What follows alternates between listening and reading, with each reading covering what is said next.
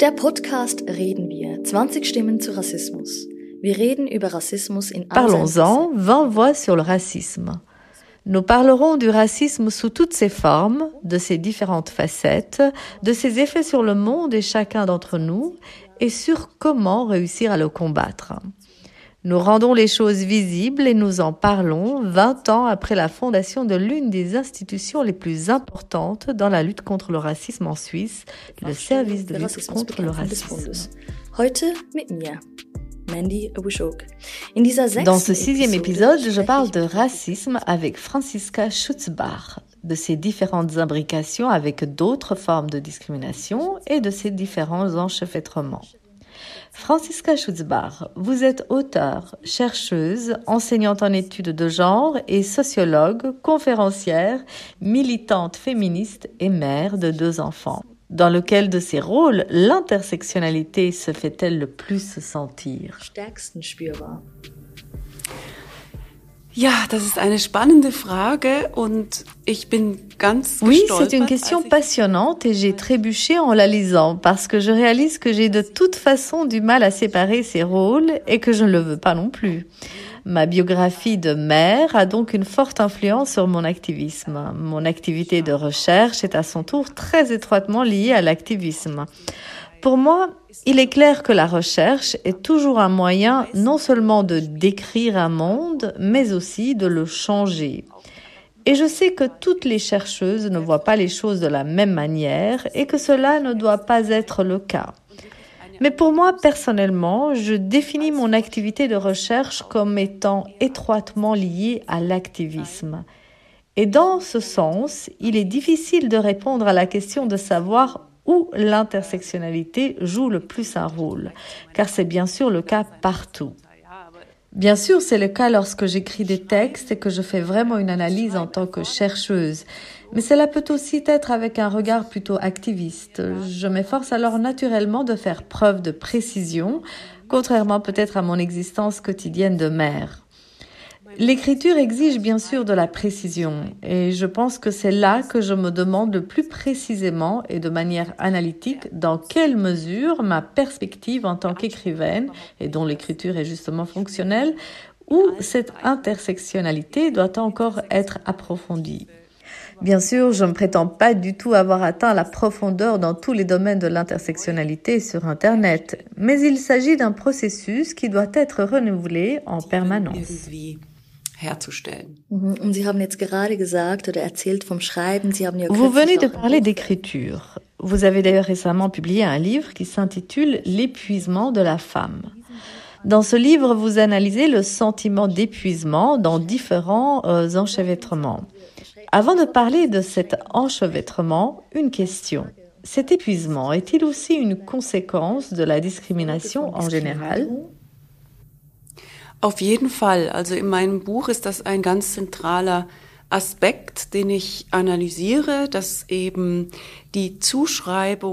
En tout cas, c'est un aspect central de mon livre que j'analyse. L'attribution de certains rôles aux personnes, que ce soit en termes de sexe, mais aussi de race ou d'autres catégories, peut bien sûr être une source d'épuisement parce que les personnes sont constamment confrontées à des attributions normatives ou discriminatoires contre lesquelles elles doivent se défendre et qu'elles doivent gérer d'une manière ou d'une autre.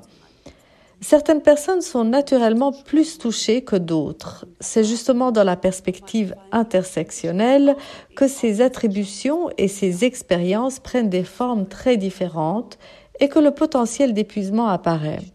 Et j'essaie d'aborder ce point dans mon livre, c'est-à-dire comment la source d'épuisement peut se manifester pour différentes femmes et personnes, personnes de couleur ou personnes trans.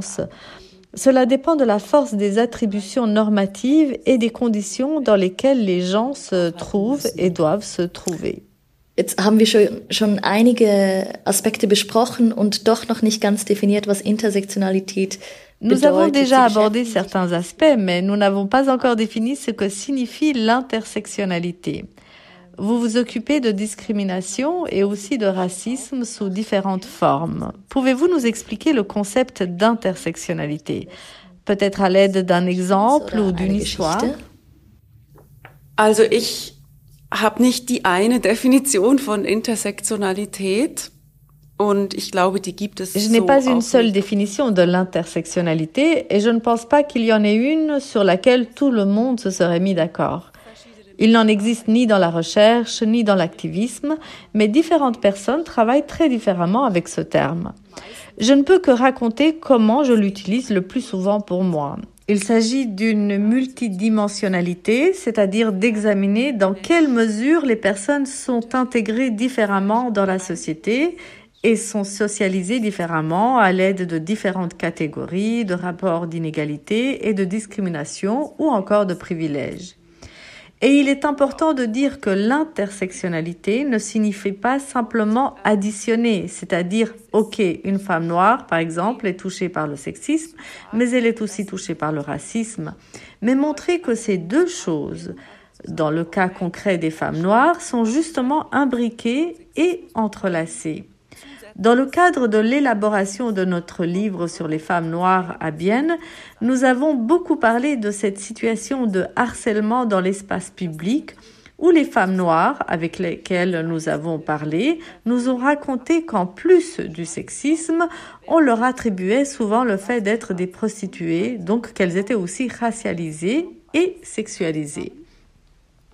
Et que cela est bien sûr lié et ne peut pas être considéré comme un phénomène isolé. Les femmes noires sont sexualisées parce qu'elles sont noires et parce qu'elles sont des femmes. Les deux sont donc liés. Et cela rend bien sûr le concept toujours très difficile et compliqué.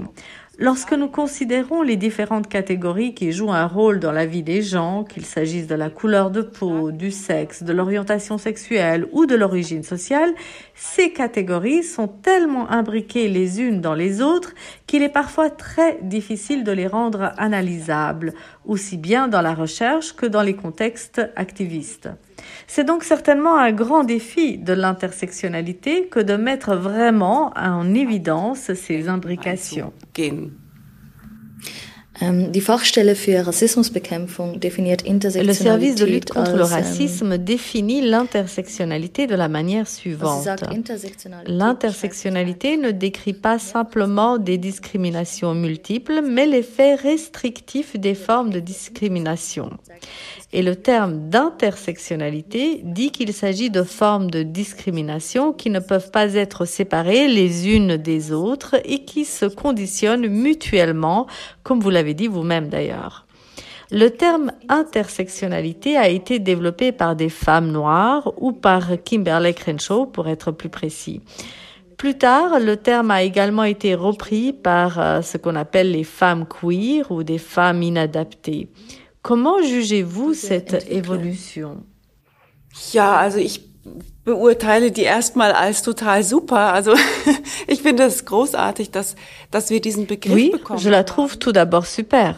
Je trouve que c'est formidable que nous ayons reçu ce terme de la part de ces grandes chercheuses et que ce terme soit en train de faire des ravages, de nous poser beaucoup de problèmes, de créer parfois des difficultés et de constituer un énorme défi à plusieurs niveaux parce qu'il est devenu clair que nous ne pouvons plus nous limiter à certaines choses, que si nous voulons développer une compréhension plus profonde de l'inégalité ou des rapports de pouvoir, nous ne pouvons pas nous focaliser uniquement sur le sexe, sur les discriminations sexuelles ou uniquement sur la race. C'est donc quasiment une chance énorme de mon point de vue que nous ayons cette notion, mais aussi les implications qu'elle implique. Mais c'est aussi un défi parce que cela montre la complexité de la société, des rapports de pouvoir et cela rend parfois difficile la formulation d'exigences politiques claires dans une perspective intersectionnelle. Il y a donc naturellement aussi des problèmes dans le sens de OK, comment formuler une revendication pour la grève féministe qui tienne compte de cette intersectionnalité? Là, je plaide parfois pour le pragmatisme dans le sens de oui, eh bien, allons maintenant dans le sens d'une idée, dans le sens d'un commun d'une certaine manière. D'un point de vue émancipatoire, il peut parfois être judicieux de limiter ou de se limiter à OK, maintenant la revendication est simplement celle-ci ou celle-là. Et nous ne rendons peut-être pas justice à toutes les perspectives des minorités, mais c'est ainsi. Cet accord est donc toujours nécessaire. Il y a aussi des notions comme l'essentialisme stratégique ou le positionnement stratégique, où il peut être tout simplement judicieux, dans le sens de revendication politique stratégique, de se mettre d'accord sur certains aspects que l'on veut atteindre et en même temps de toujours dire clairement oui, nous savons que c'est plus compliqué, c'est complexe et probablement qu'avec une revendication, on ne tient pas compte de l'ensemble et que ce n'est pas suffisant. Nous devons continuer à travailler sur ce point et rendre les exigences plus complexes au fil du temps. Oui, c'est donc un défi et il peut être très intéressant et productif. Mais dans le pire des cas, cela peut aussi parfois être un obstacle pour se mettre d'accord sur une action politique très concrète. Ja, ich finde es sehr wichtig, was Sie sagen, denn oui, je trouve ähm, très important ce que vous dites, à savoir qu'il est difficile de formuler des revendications politiques dans une perspective intersectionnelle. Et pourtant, la question se pose à quoi nous sert ce concept dans la lutte contre le racisme ou comment peut-il être utilisé, activiste ou scientifique, etc. Also, ich denke, das Gute daran ist, dass es eben so eine Je pense que ce qui est bien, c'est qu'il est difficile de dire nous avons ici une analyse de la discrimination, elle s'applique à tous les hommes de la même manière. Ceux qui s'identifient comme femmes, par exemple. Donc cela devient quasiment impossible à dire parce que ce n'est tout simplement pas vrai dans les pratiques vécues. Cela nous oblige vraiment à prendre au sérieux la diversité des réalités de vie des personnes. Et je trouve que c'est un concept plus honnête, notamment en ce qui concerne les réflexions sur la théorie de la démocratie, sur la pluralité, que de faire comme si toutes les femmes étaient égales et comme si le concept de femme était indiscutable. Car ce n'est pas vrai. La pratique vécue est justement extrêmement diverse et les expériences sont extrêmement différentes et cela est tout simplement très utile. Essayez au moins de refléter cette diversité de manière activiste et s'y orienter plutôt que de suivre la tendance à l'uniformisation. Car je considère que la tendance à l'uniformisation est très problématique. C'est justement une tendance de la société patriarcale et raciste qui a fait cela pendant des siècles. C'est pourquoi l'intersectionnalité est pour moi un concept productif, parce qu'il tente justement de lutter contre cette uniformisation et de mettre en avant cette diversité et cette multidimensionnalité. Um, In Buch wurden ja auch genau diese oui, dans votre livre, ce sont précisément ces perspectives de femmes différentes qui sont visibles, les femmes grosses, les femmes noires, les femmes immigrées. Et vous venez d'évoquer le fait qu'il ne s'agit pas seulement de regarder ce qui unit les femmes, mais aussi ce qui sépare les expériences. Donc, quelles sont-elles, ces spécificités ou qu'est-ce qui est quoi? Qu'est-ce qui fait la diversité? Pouvez-vous nous en dire un peu plus sur la diversité des expériences des femmes ou des personnes binaires et trans? Ich glaube, das ist genau diese komplizierte Doppelstrategie, die Maisha Aouma, Aouma die Je pense que c'est précisément cette double stratégie compliquée qu'appelle Maisha Aouma la chercheuse en diversité. Elle dit que les luttes pour la justice exigent une stratégie multiple. D'une part, nous devons diversifier, donc faire comprendre que les catégories sont complexes et les remettre en question de manière critique. Il n'y a pas de femme unique, il n'y a donc pas les femmes et les noirs, etc. Et d'un autre côté, il s'agit parfois de rendre visibles des expériences partagées et de tracer à nouveau des frontières dans le sens de dire oui, il y a des expériences que seules les femmes noires font, je ne les fais pas en tant que femme blanche. Et là, il y a effectivement une attribution. Mais parlons maintenant des femmes noires, tout en sachant que c'est une uniformisation inadmissible, tout comme c'est une uniformisation inadmissible de dire les femmes bourgeoises blanches. Elles n'existent pas non plus dans cette unité. Mais il s'agit justement de supporter le fait que cela ne peut pas être résolu. Nous devons parfois créer des catégories pour rendre visibles les expériences partagées. Mais il y a des expériences spécifiques. Elles concernent certains groupes plus que d'autres. Et d'un autre côté, nous sommes mis au défi de dire dans le même souffle les femmes noires n'existent pas ou les femmes blanches bourgeoises n'existent pas. Mais je remarque déjà en parlant, c'est vraiment très compliqué, mais je pense que nous devons travailler pour essayer de rendre cette double stratégie toujours plus forte. Et c'est ce que j'essaie de faire dans mon livre. Je dis qu'il y a une expérience partagée de l'épuisement. Il y a une expérience partagée par de très nombreuses femmes socialisées au féminin en ce qui concerne le travail dans les soins, ce qu'on appelle le travail du care. Mais il y a aussi des différences extrêmes. Que je sois une immigrée qui assume un travail du Caire dans un ménage privé et riche auprès de Suisse, ou que je sois une femme dirigeante, une femme blanche privilégiée, ou encore une cadre supérieure qui se sent constamment responsable du bien-être psychique de ses collaboratrices dans l'entreprise, ce qui est aussi une forme de travail du care important, eh bien il s'agit bien sûr de différences énormes et nous devons les mettre en évidence, les problématiser et les politiser. Et pourtant, il existe des expériences partagées en matière de disponibilité et d'exigence envers les femmes.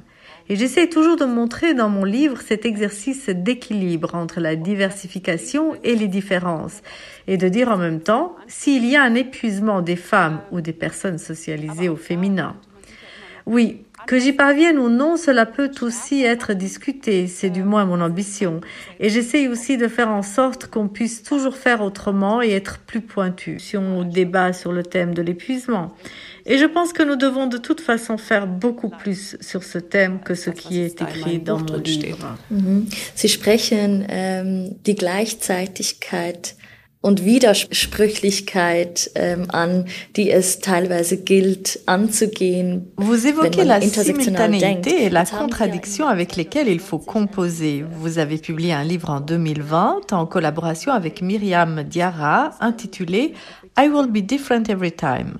Qu'est-ce qui vous a incité, en tant que femme blanche, à vous pencher sur ce sujet? Est-ce le fait de publier un livre avec deux femmes noires sur leur expérience?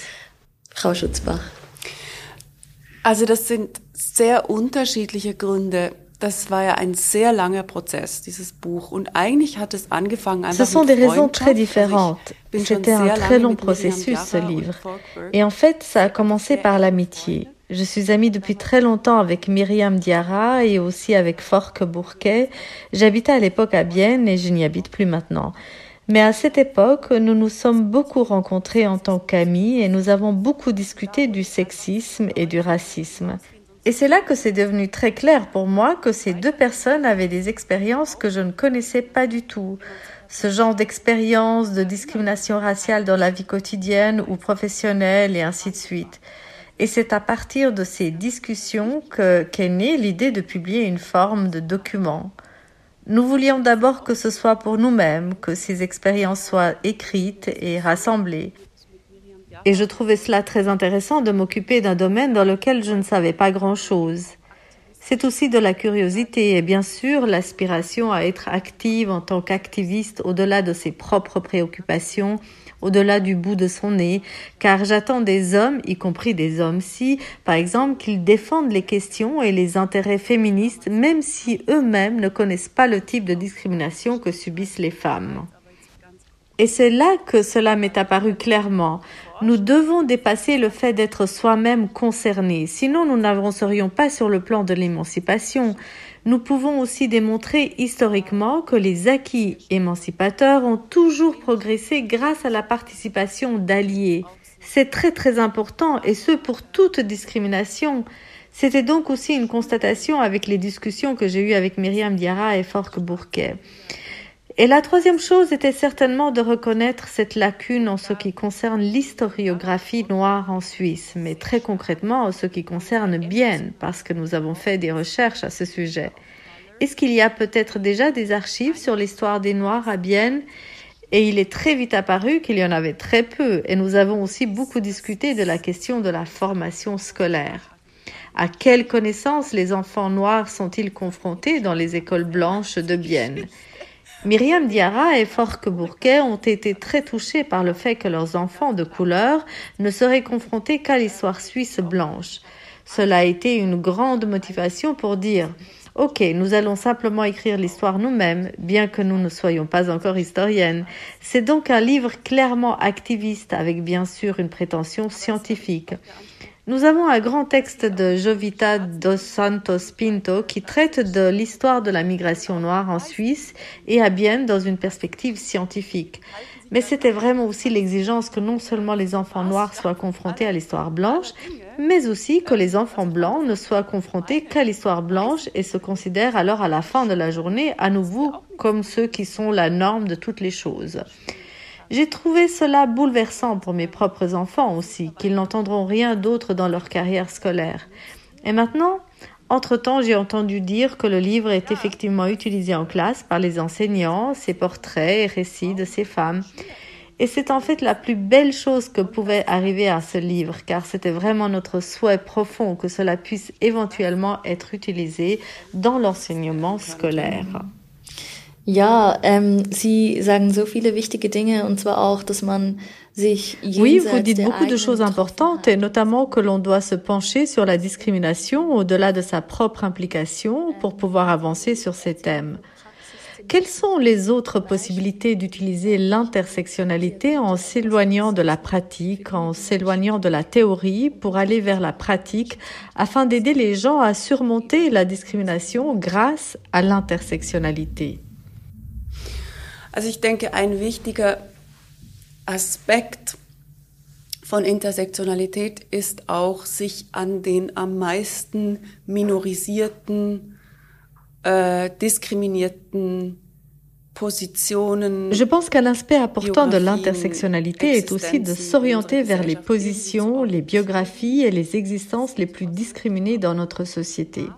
Et de mon point de vue, il s'agit vraiment de changer ces critères. Jusqu'à présent, le critère était l'homme bourgeois, blanc, européen, du moins dans l'historiographie européenne ou dans la compréhension de la politique ou de la médecine, où l'on peut le voir très fortement. Quelle image de l'homme est en fait déterminante et plutôt la référence? Je dois me demander si je pose telle ou telle exigence. Qu'est-ce que cela signifie pour les travailleuses du sexe de couleur, par exemple?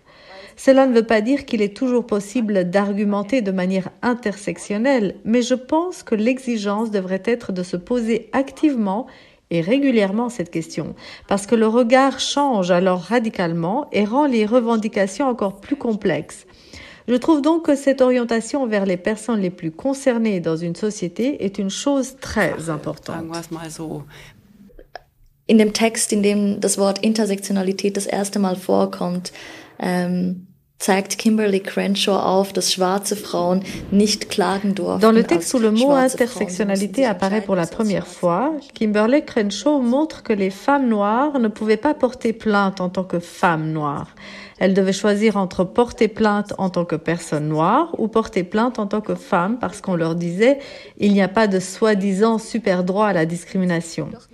Et maintenant, vous dites qu'il faut s'orienter vers les personnes les plus discriminées. N'est-ce pas une contradiction Also ich denke, es wird ja auch schon sehr viel dafür gemacht und ähm, es gibt sehr starke Stimmen, die aus meiner Sicht ähm, Je pense qu'on fait déjà beaucoup pour cela et qu'il y a des voix très fortes qui, de mon point de vue, font un très bon travail pour mettre en évidence ces liens et pour montrer que nous devons justement penser de manière multidimensionnelle.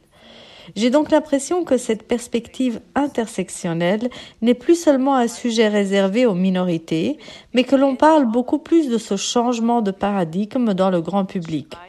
C'est ma perspective du verre à moitié plein. Je pense que nous avons en quelque sorte déjà poussé le discours jusqu'à ce point avec d'énormes mouvements de puissance et bien sûr aussi avec des disputes et des conflits. J'ai l'impression qu'il est en cours, ce changement. Es ist in Gange, dieser Wandel. Mhm. Ja, und da kommen wir auch schon eigentlich so Richtung Ende des Gesprächs, nämlich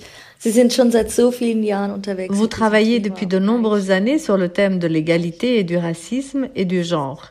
Qu'est-ce qu'il faut pour avancer sur ces thèmes d'un point de vue scientifique, politique, social ou autre ähm, Was braucht es noch mehr, Franziska Schutzbach?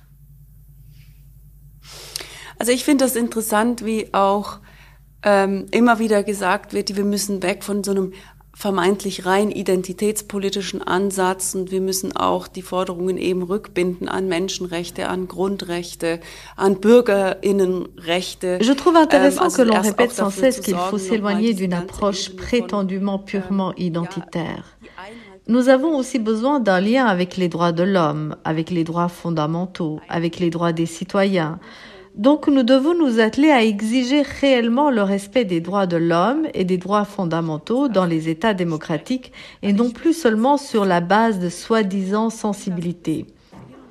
Et je suis tout à fait favorable à ce que nous renforcions les droits des citoyens, c'est-à-dire que nous améliorions les procédures d'asile et que nous revendiquions les droits fondamentaux et les droits de l'homme que les États démocratiques ont signés ou que nous respections les lois antidiscrimination et que nous insistions sur ce point.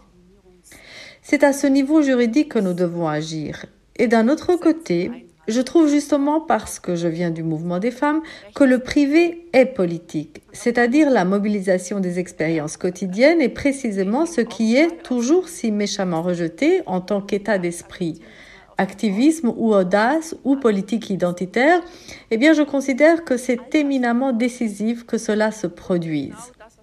Que ces expériences soient mises en circulation et scandalisées, qu'il s'agisse de violences sexuelles et de racisme ou de l'imbrication des deux. Ces expériences ont une force énorme lorsque les personnes qui vivent des expériences similaires deviennent visibles dans la société majoritaire, mais aussi les unes par rapport aux autres. C'est-à-dire que les personnes qui font cette expérience voient qu'elles ne sont pas seules. Il y en a beaucoup qui font cette expérience. Et cette politique, la politisation de la vie quotidienne, de l'expérience quotidienne, est aussi un moyen extrêmement important pour mobiliser les gens en faveur des causes politiques, c'est-à-dire en partant de cette expérience personnelle. Tout le monde n'est peut-être pas encore prêt à comprendre comment fonctionnent les droits civils et les droits de l'homme. Ce sont des concepts beaucoup plus abstraits. Et je trouve qu'il est très important de voir que le fait de partir de l'expérience quotidienne a une force de mobilisation et une légitimité totale. Et désavouer cela, je trouve cela franchement insolent. Ce désaveu vient généralement de personnes plutôt privilégiées qui rejettent ensuite cela comme quelque chose de passager ou de non pertinent. Je pense qu'il s'agit d'une stratégie visant à endiguer les progrès émancipatoires et à les minimiser. Et je trouve cela aussi tellement important, ces activités militantes dites identitaires, où il s'agit vraiment de politiser l'expérience en tant que personne LGBTIQ, gay, ou en tant que personne noire, ou en tant que migrant. Je trouve que cela a beaucoup de force et je trouve étrange que ce reproche de politique identitaire arrive précisément au moment où les personnes dites marquées, qui ont donc toujours été marquées par la société majoritaire, font entendre leur voix. Lorsqu'ils le font eux-mêmes, ça ne joue plus. Après des siècles où l'on a pu dire les Noirs sont comme ça, et les femmes sont comme ça, et les Juifs sont comme ça, et comme ça. Ce marquage était censé être OK. Si maintenant les Juifs et les Noirs disent oui, nous, nous revendiquons nous-mêmes ces catégories et nous les occupons pour nous-mêmes, alors il s'agit tout à coup d'une politique identitaire ou d'une farce. Et je pense qu'il faut bien comprendre que c'est précisément parce que la politique identitaire, telle que je l'utilise ici, a vraiment une force énorme dans le sens de la mobilisation des expériences quotidiennes qu'elle est dévalorisée. Si cela est connu, si ces expériences sont mises en circulation, cela déplace la majorité, cela déplace les normes. Cela a une grande force. C'est pourquoi il faut l'accorder avec autant de force. Ja, Sie sprechen jetzt ähm, diesen Identitätsbegriff äh, an und mich würde noch als letztes interessieren, wie können denn unterschiedliche Kämpfe Oui, vous évoquez maintenant cette notion d'identité. Comment des luttes différentes contre la discrimination et pour l'égalité peuvent-elles être menées ensemble Also für mich war jetzt ein gutes Beispiel in der Schweiz die Ehe für alle, wo auch deutlich wurde, dass die LGBTI Pour moi, le mariage pour tous a été un bon exemple en Suisse, où il est apparu clairement que les communautés LGBTI, qui sont vraiment des personnes très différentes des unes des autres, dont certaines ne sont pas du tout d'accord entre elles et qui ont aussi de nombreuses divergences, ont décidé d'une certaine manière de dire nous voulons maintenant ce mariage pour tous. Il est temps que le pays dise oui à cela, même si l'on est maintenant un défenseur ou une défenseuse du mariage. Mais en tant que signal en matière de lutte contre la discrimination et de tolérance envers d'autres modes de vie, il est tout simplement important que cela soit adopté maintenant et que l'on se soit en quelque sorte unis et que l'on ait tiré à la même corde. Et je pense que c'est exactement ce qu'il faut faire encore et encore. C'est aussi ce qui, ce qu'a fait la grève féministe en Suisse, où l'on a essayé pendant une journée et pendant la mobilisation de se mettre d'accord sur certaines revendications. C'est là que le bas blesse et c'est là que les choses doivent changer, sans pour autant se fixer pour toujours. C'est justement cette politique d'alliance que je considère comme quelque chose de très important, dans laquelle il y a aussi suffisamment de place pour les différences. Donc en fait, l'unité dans la différence, l'unité dans l'uniformité, dans la différence, ce serait un idéal.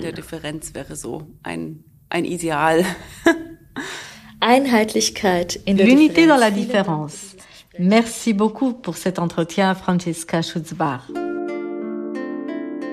Das war Episode 6 von Reden wir 20 Stimmen zu Rassismus. C'était l'épisode 6 de Parlons-en, 20 voix sur le racisme, avec la sociologue, chercheuse et auteure Franziska Schutzbach.